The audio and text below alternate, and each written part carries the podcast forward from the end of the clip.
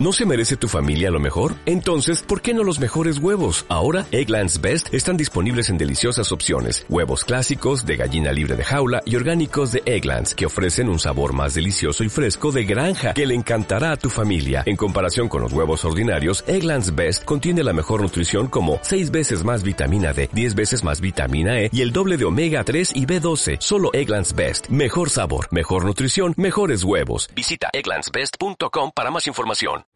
Bueno, continuando con la historia sobre cómo aprendí yo a programar y básicamente informática porque fue todo de, un tirón. Eh, aquella fue mi primera etapa en la de los Bonwell y CPM y demás y hubo una pausa como igual que os comenté del instituto a, a, este, a esto que os digo, a ver, una pausa, a lo mejor fue una pausa de seis meses, ¿vale? Pero en aquella época ya sabéis que el verano duraba 20 años y las clases todavía duraban más, ¿vale? El tiempo no corre, cuando conforme te vas haciendo mayor, pues el tiempo va corriendo más deprisa, ¿vale? Aunque realmente el tiempo corra tarde lo mismo, aquí a lo mejor hay una dualidad eh, onda-corpúsculo en nuestra mente y el tiempo, bueno, pues ahora corre bastante más rápido que en aquella época. Bueno, pues después de aquella pausa, yo encontré un curso del INEM, los famosos cursos del INEM que servían para que las academias de informática y de muchas otras cosas pues eh, ganaran dinero a puertas y robaran eh, a la Comunidad Económica Europea, pues salió un curso de programar. Bueno, antes os tengo que contar eh, otra cosa. Cuando acabé el instituto, que más o menos coincidió con la rotura de estos ordenadores, que os digo, del, bueno, del Bonwell, el Epson sigue funcionando. Bueno, la batería está muerta, ¿vale? Creo que la batería incluso la quité y la tiré, por si acaso, aunque es una batería de níquel cadmio. Eh, el tema es que, bueno, pues yo terminé el instituto y en mi casa, como ya os he dicho, no había money para ir a la universidad y menos para estudiar matemáticas.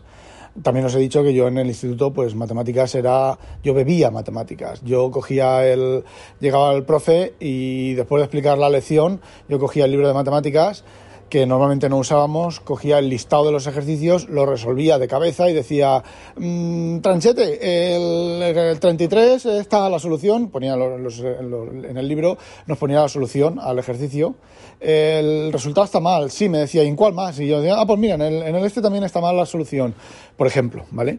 Entonces eso lo he perdido, por completo. Bueno, pues no había pasta y me dije, bueno, pues lo más cercano que había era una formación profesional de electrónica y entré a, estudiar electrónica. Os cuento también una cosa. Eh, normalmente cuando yo estudiaba, cuando en, en, la época era, teníamos la EGB hasta octavo de EGB, hasta los 14 años, y luego teníamos cuatro años de instituto que digamos que es preparación para la universidad, tenías primero, segundo y tercero de BUP, luego tenías COU, que era el curso que te, que te preparaba para tu especialización real de lo que querías hacer el examen de la universidad, que otra cosa es que entraras, ¿vale? Y lo aprobaras. Y luego teníamos formación profesional, que eran dos años, tres años y dos años.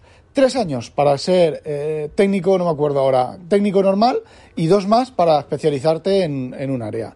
Bueno, pues yo eh, como venía del instituto y tenía eh, homologadas absolutamente todas las asignaturas que no fueran específicas del área en el que yo estaba estudiando, pues había una especie de homologación, de compensación y solo tenía que dar las asignaturas de, eh, específicas de, del área.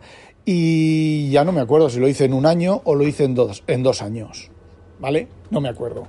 Pero yo hice, yo me saqué los cinco años en dos años. Y no porque yo fuera el, genio mayor que ha parido madre, ni mucho menos, sino porque simplemente tenía que estudiar pues tres o cuatro asignaturas. Sí que tenía problemas porque en las asignaturas de quinto se daban cosas que había dado un cuarto que yo la verdad pues no las entendía. Entonces, bueno, pues me tocó al principio estudiar muchísimo, suspender, ¿vale? Y bueno, pero al final aprobé. No recuerdo con qué aprobé, creo que aprobé con un seis y medio. Ahí hay una historia muy oscura con los profesores. Hay ahí una historia mm, bastante oscura que no voy a contar ahora, que a lo mejor cuento en algún otro momento, pero oscurísima, ¿vale? Y que le afectó a mi hermano. Años después mi hermano fue a estudiar allí y le afectó a mi hermano. Lo contaré en otro momento. Bueno, pues ya no recuerdo si estaba ya estudiando electrónica, había creo que había terminado ya de estudiar electrónica y no encontraba trabajo, ¿vale? Entonces, bueno, pues los famosos cursos del INEM. Y salió un curso del INEM que era eh, MS2, de base 3 Plus, no, Sí, MS2, COBOL, COBOL de base 3 Plus y C. No C, sino C. Y yo me apunté a ese curso, pero por desgracia los hados me asignaron a la academia mala. El curso se estaba dando en, eh, no me acuerdo cómo se llama, en un instituto que, que creo que, sigue estando ahí, que no me acuerdo ahora, en Linescop, ¿vale? Y el curso de Linescop lo estaban dando profesores buenísimos con la intención, ojo, con la intención de quedarse a los mejores alumnos a trabajar en el Linescop de investigadores, entre, entre, entre comillas. Pero a mí me tocó la otra academia, me tocó la academia mala. La academia mala es que, bueno, pues Vale, MS2 era MS2, ¿vale? Los ficheros BAT. Hicimos una gestión de auto de autoescuelas, creo que era, con eh, ficheros BAT, solo BAT, ¿vale? Aquello fue una entrada fuerte, ¿vale? Ese profesor parece ser que sabía bastante. Luego dimos COBOL, yo de COBOL no recuerdo nada, database section, identification section, su puta madre section, eh, no recuerdo mucho, ¿vale? Utilizamos un compilador de MS COBOL, de Microsoft y no recuerdo nada de COBOL, ¿vale? Es una pequeña cosita porque si yo hubiera seguido manteniendo COBOL, bueno, pues ahora estaría trabajando en COBOL. Vale, no tengo problema porque estoy trabajando en otra cosa igualmente de expertosidad, entre comillas. Bueno, y luego dimos de base 3 Plus. Y a mí el de base 3 Plus me enganchó fuerte. Me cogió muy fuerte. Porque permitía hacer cosas. Yo siempre he sido anti-estándar y permitía hacer cosas, sí, manejo de bases de datos, de tal, pero también permitía construir más o menos interfaces, construir, eh, no sé, hacer más cosas, ¿vale? Y luego vino la etapa de C. La etapa de Bases Plus, los profes, pues tampoco eran muy, malos, pero la, la etapa de C, el profe no tenía ni puta idea de C no tenía absolutamente nada de desarrollo. Y bueno, aquello coincidió en un verano, se nos hincharon a cuatro o cinco alumnos las pelotas porque nos moríamos de calor, los ordenadores iban a, trompicones, no me acuerdo en qué etapa, en qué parte de lo que estuvimos estudiando. Eh, hicimos esto, ¿vale? Pero mm, después de ya cansar de pedirle al hombre que venía, al dueño de la academia, oye, mira, nos están morimos de calor, los ordenadores se apagan solos del calor y estamos hablando de, de 80 286, que para apagar eso por calor ya tenía que hacer calor. Bueno, pues el hombre no nos hacía ni puto caso, venía el inspector, venía un inspector, se lo decíamos al inspector, y mira, que estamos tal, no nos hacía ni puto caso, ni cortos ni perezosos, cogimos el autobús, nos fuimos a Alicante a la consellería, buscamos dónde teníamos que hacer y nos quejamos. Y le dijimos a quien nos estaba atendiendo, mira, esto es muy fácil. Va el inspector y se va a comer con el dueño de la academia. No nos hacen ni puto caso. Estamos muertos de calor, pero muertos de calor. Los ordenadores se apagan. Los ordenadores son una puta mierda. Los ordenadores tienen ya dos años, ¿vale? dos años y eso es cascajos. Y si no nos hacéis caso, iremos a Valencia. Y si no nos hacéis caso, iremos a Madrid. Y si no nos hacéis caso, iremos a Europa. ¿Vale? A Valencia ya tenemos planeado cuándo ir y cómo ir porque sabemos que no nos iban a hacer caso. Bueno, pues no, y digo, y como salga quien, eh, se ha chivado, mm, iremos a otro sitio, ¿vale? Y éramos cuatro chavales de, de 18 años, 17 años, 18 años, sí, 17, 16 años o 18 años, 16 años, no me acuerdo. Bueno, pues no sé cómo nos verían. Bueno, el tema está en que nos volvemos, eh, al día siguiente o a la semana siguiente, viene un señor de traje, un traje ahí y tal, toc, toc, buenas. Madre mía, madre mía, lo que se armó. Vino el inspector que, que venía regularmente, pero en 10 minutos estaba allí el inspector que venía regularmente, el dueño de la academia, nos mandaron a todos a casa, estuvo la academia cerrada eh, una semana y pico, y a la semana y pico, un aire acondicionado que estábamos cojonudamente, cojonudamente bien, ordenadores de última generación, un profesor que sabía de programar, creo que sería en la etapa de C, que fue la más larga, y un profesor que sabía programar, que sabía C, ¿vale? Por lo menos sabía C. Y sí, nosotros nos atascábamos, ay, es que mira, me da segmentation foul.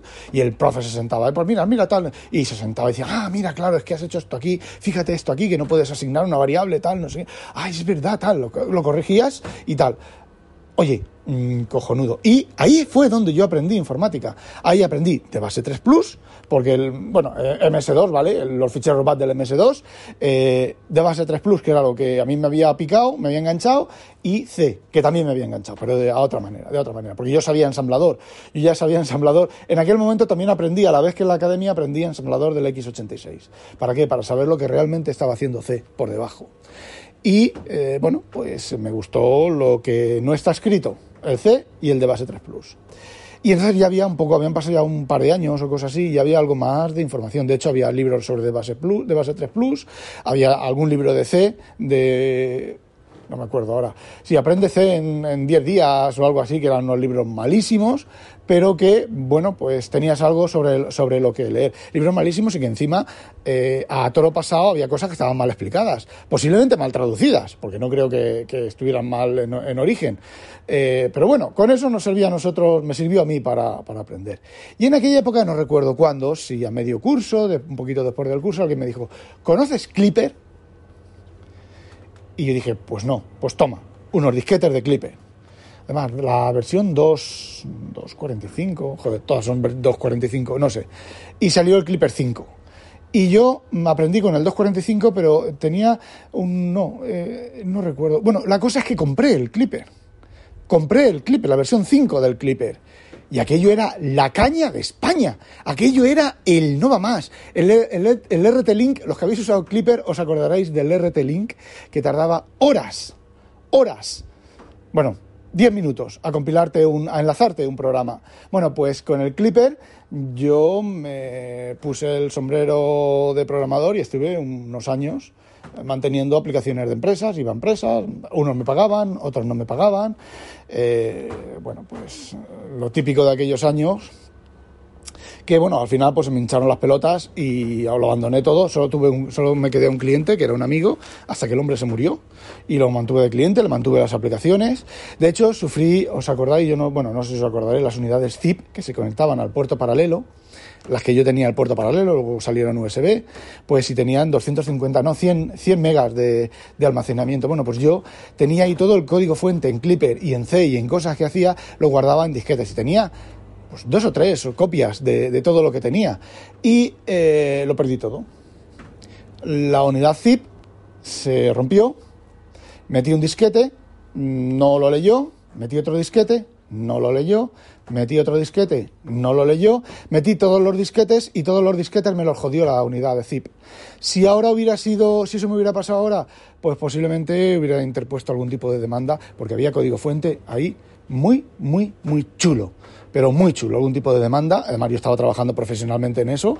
En aquella época, pues te jodías y bailabas. ¿vale? Eh, cogí la unidad zip, cogí los disquetes zip, conseguí de un amigo que me prestara una, una, unidad zip, me fui a casa de mi amigo con los disquetes, estaban irrecuperables, había herramientas para recuperar los disquetes, no había manera de recuperar aquellos disquetes. Parece ser, parece ser que la aguja lectora rayaba el disquete y lo jodía. Bueno, el tema es que con llorando tiré, lo tiré todo a la basura. Eh, o la machaqué a martillazos o alguna cosa de esas, de, rabia y de tal. Lo único es que yo tenía en algunos clientes de más o menos confianza, yo tenía el código fuente dentro de la aplicación. Por si tenía que reparar alguna emergencia o algo, yo siempre llevaba un disquete en el bolsillo y un cliente me llamaba o tal, iba, le arreglaba lo que tenía que arreglar, lo compilaba allí mismo y lo, allí mismo con su, en su máquina tenía instalado el compilador y el código fuente en un zip con contraseña, no, en un, en un zip, no, en una RJ con contraseña, ya, ya, ya ha llovido después de eso, y, y bueno, el cliente, pues ni puta idea de que estuviera el código fuente ahí. Cogía el código fuente, lo modificaba tal y cual, y me, el fichero que había modificado lo metía en mi disquete y me lo llevaba. ¿Vale? Pues gracias a eso, mm, de cliente a cliente, fui recuperando parte del código fuente, no todo. De hecho, todos mis experimentos en C y en C++, creo que empezaba con el Borland y todo eso, con el Turbo C y todo, C++ y todo eso, todo eso lo, lo perdí por completo, perdido más o menos en aquella época, un año antes, un año después, dos años antes, dos años después, pues ya había bastante más libros de informática. Pero yo, los libros de informática, yo me iba al corte inglés Y los libros de informática que tenían allí, yo decía, a ver, pero si es que esto yo ya lo sé. Todo esto que viene aquí yo ya lo sé, lo sé por experiencia y porque, bueno, pues lo tenía los manuales del, del Clipper, tenía los manuales originales del Clipper, por ejemplo los manuales del Turbo C comprado, ¿vale? Pues yo todo esto lo sé, yo quiero más. Yo quiero más. Y en aquella época, pues, eh, ya estaba Amazon en Estados Unidos y mm, yo, pues, entraba en Amazon y miraba libros eh, de Grady Butch, eh, Teoría y diseño de compiladores de Ajo, Hullman y Hofcroft, eh, Mm, estructura de datos y algoritmos, no, este es de Hullman, Hofprof y Ajo, el libro del, del, dragón, el de teoría de compiladores, y yo a echar a la, a echar al, a la bandeja de, a la bandeja de comprar, ¿vale? Y uno y otro y otro y otro y otro y otro y otro y otro. Y buscaba, ¿qué es el mejor libro de esto? Code Complete. Eh, bueno, pues eh, técnicas de ingeniería de desensamblado. A ver, todos estos son a lo largo de todos los libros que he comprado yo en inglés, en Estados Unidos, en Amazon. Eh, arquitectura de computadores, bueno, ese fue en español y fue un libro de universidad, de, una carrera de universidad.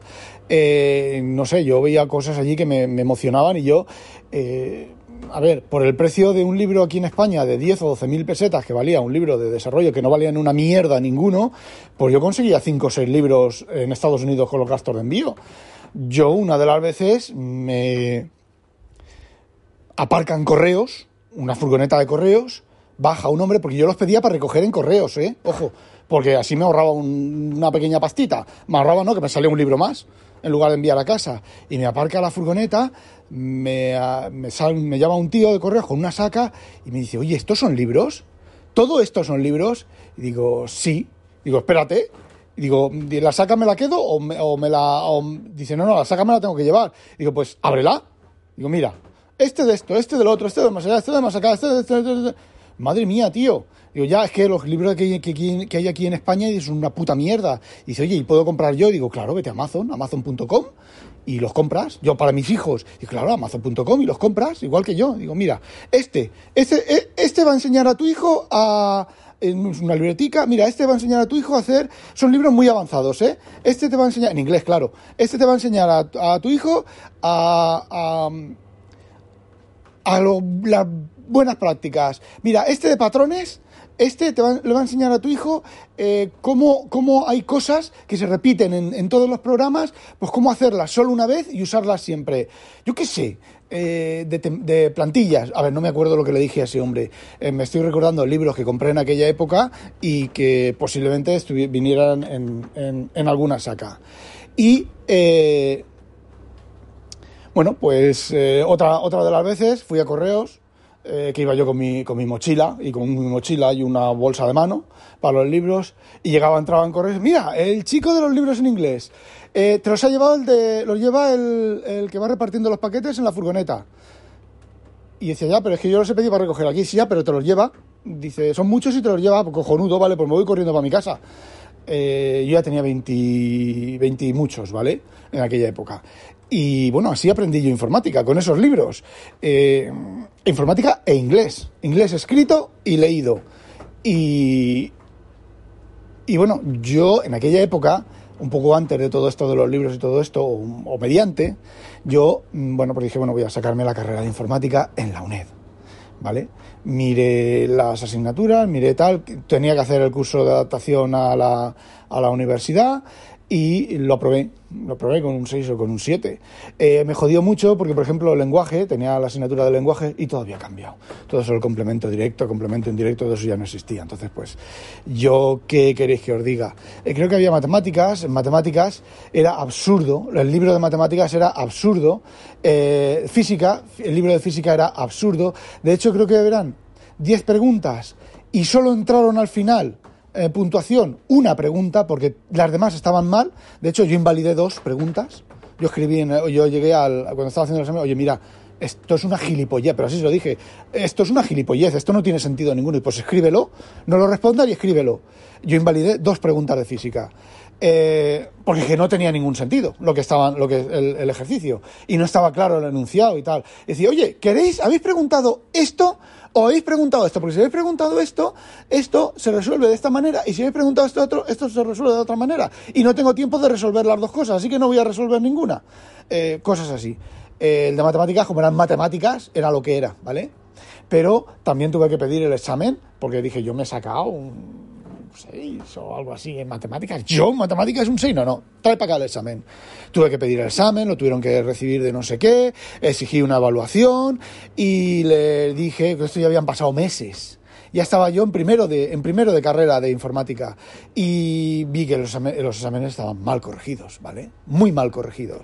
Este está mal corregido, pero entonces yo vi el temario de informática y vi modula 2 en pleno siglo XX, finales del siglo XX, o era ya XXI, no me acuerdo, en pleno finales del siglo XX, yo tenía que aprender ahora Modula 2 y todas estas sarta de chorradas que vienen aquí. No, hijo, no, me cogí la otra, la otra asignatura que era de no sé qué. Pero, pero, pero, pero, pero, pero, ¿esto qué es? ¿Esto qué puta mierda es? Esto no vale para nada. Esto son tonterías. Y, y, a ver, que yo leía los libros, yo sabía 50 veces más de los temas que venían en los libros. Y yo sabía, sabía 50 veces más que lo que venía. Y encima la mitad de cosas estaban hasta mal. Fijaos lo que os digo. Estaban, así que eh, después de pagar la matrícula y todo, pasé, dije, le dije, al final volví a, la, a las dos chicas y les dije, mira, paso, no voy a seguir la UNED, digo, porque esto es una puta mierda, pinchar un puto palo de mierda. Además, tenía yo ya veintimuchos y, y ya sabía yo lo que quería y cómo lo quería y todo ese tipo de cosas. Y no me cortaba yo, bueno, pues en soltar, nada, después de mi desengaño en política y dos o tres desengaños más, a tomar por culo. De hecho, mm, no me acuerdo antes, después, durante eso, del Partido Popular o de, Alianza Popular. Yo creo que todavía se llamaba Alianza Popular. Me llamaron y me dijeron, oye, ¿tú quieres entrar en política? Que tú parece que tienes buena, buena esto, hemos oído hablar de ti, tú parece que tienes buena esto de tal y cual, tal y no sé cuál. Eh, me reuní con, con gente, no me acuerdo con quién, me reuní con gente y entonces yo empecé a preguntar, oye, ¿y esto así o así? Y ese no, y dije, mira, a tomar por culo, iros a tomar por culo, así de claro. Y ya, ¿vale? Vale. Se acabaron mis, mis segundas aspiraciones políticas. No llegué, no llegué ni a, ni a ni asistir a una reunión ni nada. Solo con lo que hablé con aquella gentuza ya me, me, me dejó claro que, que yo no era para eso, yo no valía para eso. Yo era demasiado honesto, demasiado sincero para ser político y para trapichear como trapicheaba toda esa gentuza. Y trapichea. Y bueno, en aquella época de los libros y después de la academia, a mí lo que me lanzó a, al estrellato, entre comillas, fue la famosa eh, academia, ¿vale? De, de, esto. Que luego, fíjate tú qué cosas, luego, cuando el, el Inescope, había ahí un chaval, que no me acuerdo cómo se llamaba, que yo estaba en aquella época yo estaba reparando básculas electrónicas. A ver, yo en todo esto yo seguía trabajando. Yo encontré una, una empresa de reparación de equipo de pesaje industrial. Eh, antes había estado unas semanas en una empresa de electromedicina, de electrónica, ¿vale? Que reparaba aparatos de electromedicina. Había trabajado de mantenimiento antes o después en un horno industrial. A ver, yo he estado poco tiempo parado y normalmente los tiempos que he estado parado ha sido porque se me han cruzado las, la, se me han hinchado las pelotas de, de bueno pues de empresarios hijos de puta y me he ido vale yo los empresarios que me han tratado bien yo los he tratado bien. El, el esto del pesaje industrial he estado dos veces vale estuve una vez unos tres años y luego estuve otra vez dos años y medio tres años más hasta que el hombre pues se jubiló cerró su hijo no quería saber nada del, del negocio y cerró y ya está y cerró vale eh, yo he estado trabajando en otros sitios que me han vuelto a llamar, ¿vale? Y en otros no me han vuelto a llamar. Eh, depende de cómo haya terminado yo y de los hijos de puta que hayan sido. Y otros que me han llamado y los he mandado a tomar por culo, ¿vale? Eh, no con esas palabras, pero así. Entonces, en aquella época, un poco antes, un poco después, yo hice mi primer programa de venta en C, además, en C. En el, en Elda, en el sector del calzado, había una, hay unas máquinas, ¿vale? Cuando el, el, diseño, el que diseña el calzado, el que hace el patronista, creo que se llama, no, bueno, no me acuerdo, el que diseña el calzado diseña un, zapato, ¿vale? Zapato de señora en este caso. Y eh, fabrica una horma. Cuando tú fabricas el zapato, cuando hay distintos, distintos trabajos, ¿vale? Distintas especializaciones. Entonces, la paradora, que era lo que era mi madre, coge las, piezas y hace el zapato. O sea, lo que es la forma del zapato montado, montado no, lo que es las distintas piezas que hacen el zapato, que van cosidas, sobre todo los de mujer, ¿vale? Eh, lo hacía mi madre. Se llamaba paradora. ¿Vale? Ahí luego entraba otra serie de trabajos que eh, para hacer la forma del zapato y la forma del pie y montarlo y ponerle la suela y todo eso se llamaba montar, ¿vale? Eh, mi padre era centrador.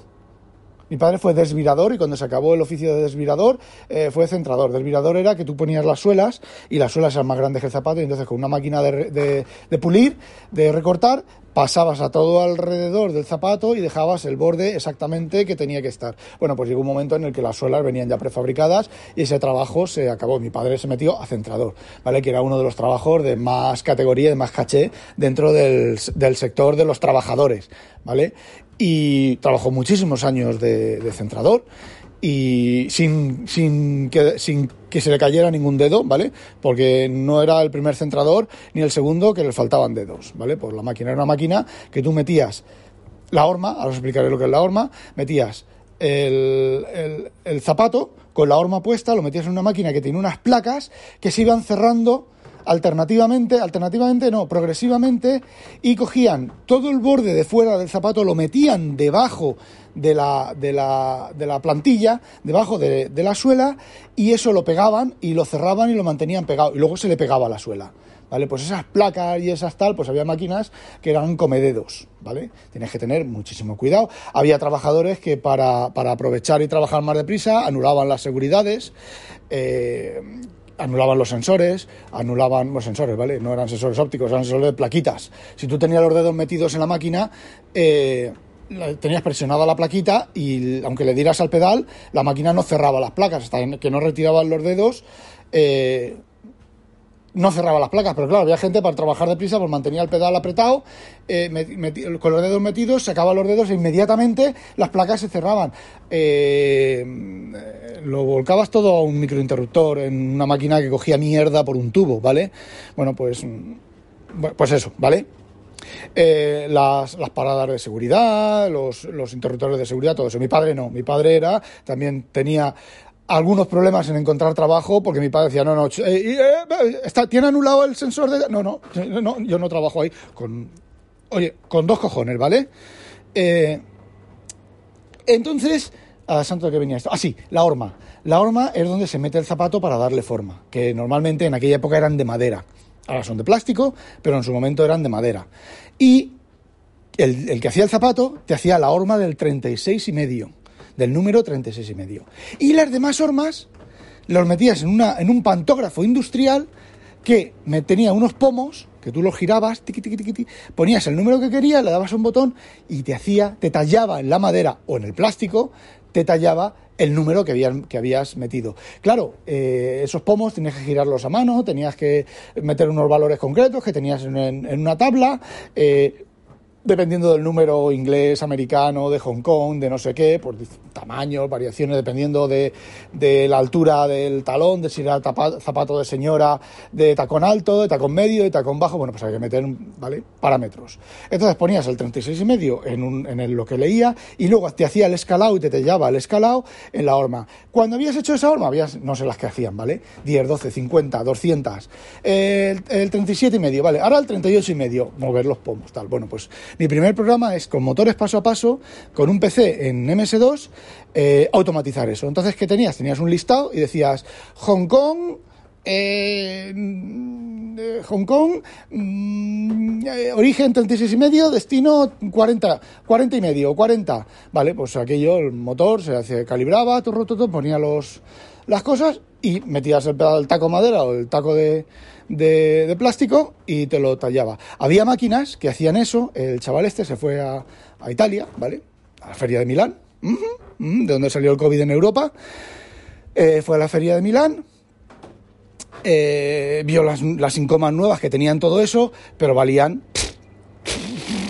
y un poco más, cobraban, ¿vale? No valían. Y entonces dijo, bueno, pues yo voy a coger una incoma vieja, yo soy informática, mi amigo Rafa, que también sabe informática, y vamos a hacer un programa. 50.000 pelas Mi primera, creo que fueron mis primeras 50.000 pelas ganadas con algo que no fueran bases de datos y cosas de esas.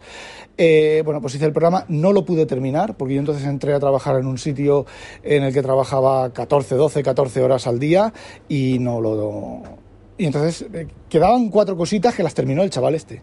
No sé, a Pedro, Piotr, Piotr, yo lo llamaba Pedro, Piotr, que ese sí que había estudiado informática y tenía una carrera y todo el rollo, y, la, y lo terminó el programa sin, sin problemas. Bueno, pues en aquella época el Inescom, eh, yo estaba arreglando, arreglando peso industrial y yo sabía algunos trucos del peso industrial y Inescom estaba haciendo una balanza un peso industrial.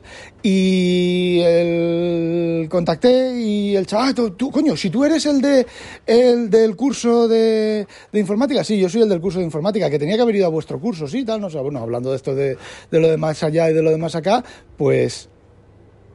Eh, ¿Y cómo funciona el peso? Tal, le expliqué cómo funcionaban los pesos, el, truco de la, de la báscula se pelsa y lo... no sé si lo implementarían o no, ¿vale? Y bueno, muchas palabras, pero oye, por pues vente aquí con, a trabajar con nosotros y lo, lo haces tú con el, el, programa, no lo terminas tú el programa. Pues muchas palabras, pero pocos, pocos hechos. Madre mía, 30 minutos. Bueno, pues ese fue mi arranque en informática. Yo cuando descubro una carencia o alguna cosa, pues me busco un libro que lo explique y, lo, y me lo estudio. He estudiado informática muchas cosas que no me han gustado, que sé que he tenido carencias, lo de los patrones, eh, el, code, el Code Complete, eh, uno de los primeros libros que leí yo fue el Code Complete.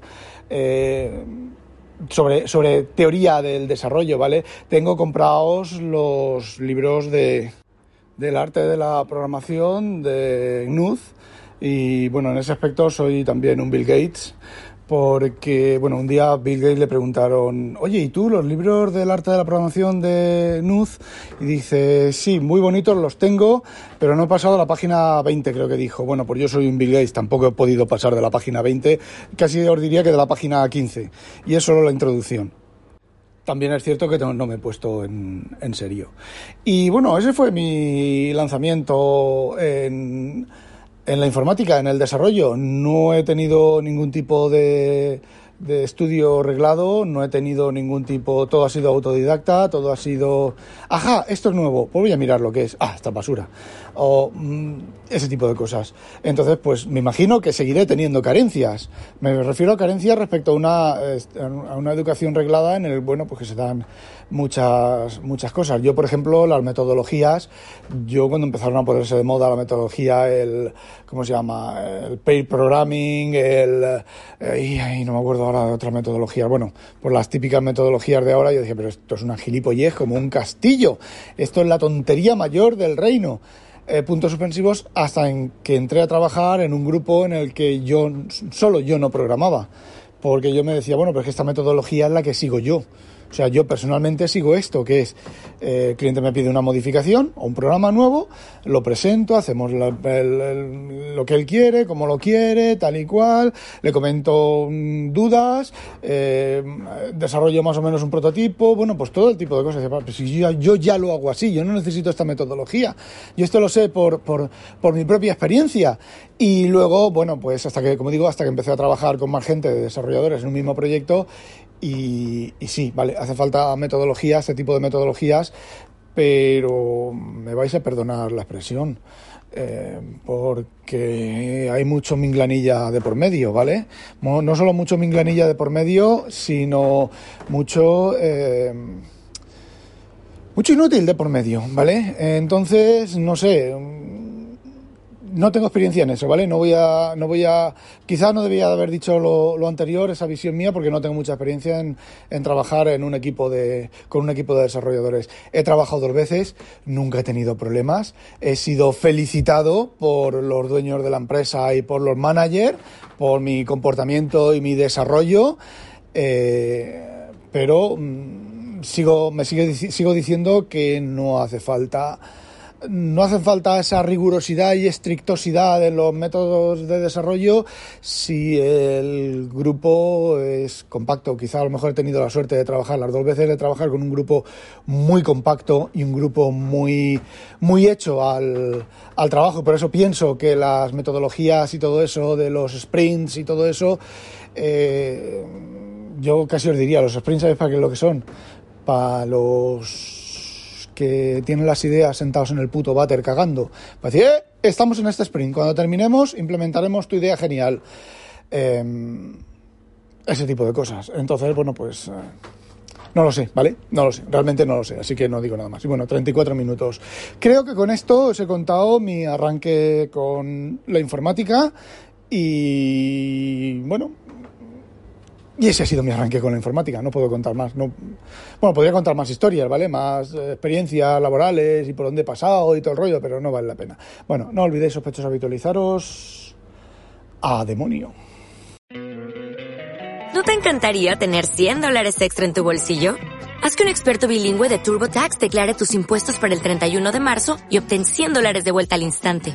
Porque no importa cuáles hayan sido tus logros del año pasado, TurboTax hace que cuenten. Obtén 100 dólares de vuelta y tus impuestos con 100% de precisión. Solo con Intuit TurboTax.